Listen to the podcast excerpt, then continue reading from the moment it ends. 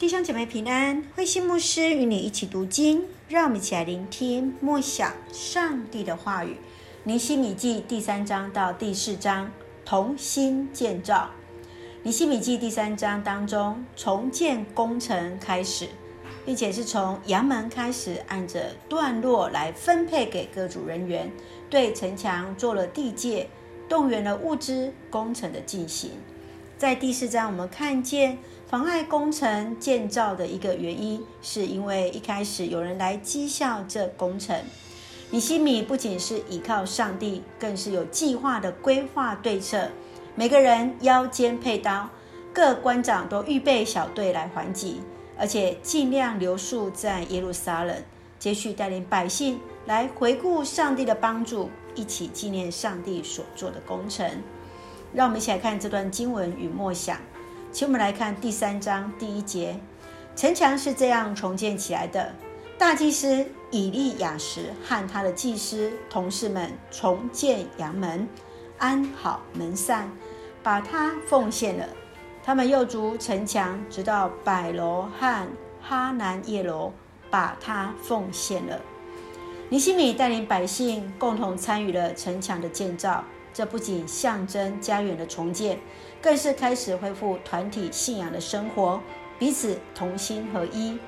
参与的名单当中，可以看见在其背后每一个人的贡献，彼此分工，甘心乐意奉献，一起完成整个重建工程。在这段重建城墙的当中，你学习到哪些事情？有什么事情可以成为今天我们在教会当中服事的提醒呢？继续，让我们来看第四章二十三节。我甚至晚上都没有脱衣服，我的同伴仆人和卫兵也没有一个人脱衣服，我们都把武器握在手中。尼西米的重建工程当中，从一开始遭受到仇敌的阻挠、嘲笑，他依然坚持信心，正面。迎战对敌，束腰备战。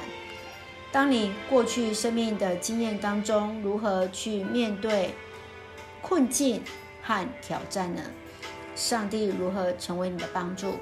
如何将信心带出行动？是的，在这段经文当中，我们也一起学习，不仅是对上帝的依靠，更是有策略的束战备腰备战，然后正面迎向对敌。愿主来帮助我们，不管遇到什么样的困境，相信上帝必赐给我们智慧，来学习，来处理。一起来用第四章第十四节作为我们的金句：不要怕敌人，要记住主是至大可畏的。是的，让我们一起宣告：是的，我们不要怕任何我们的对敌，要记住主是那至大可畏的，无论那敌人是看得见或看不见。记得，上帝是我们最大的一个帮助与力量。一起用这段经文作为我们的祷告。亲爱的天父上帝，感谢上帝恩待赐福我们丰盛的恩典，感谢上帝让我们一起有份于上帝的事工，学习同心乐意服事，建造教会。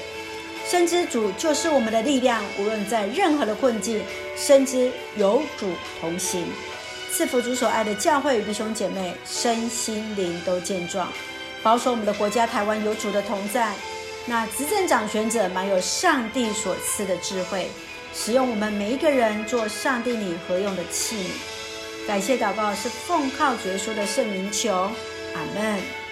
弟兄姐妹，愿上帝的平安与你同在，一起建造我们所爱的教会，上帝同行，大家平安。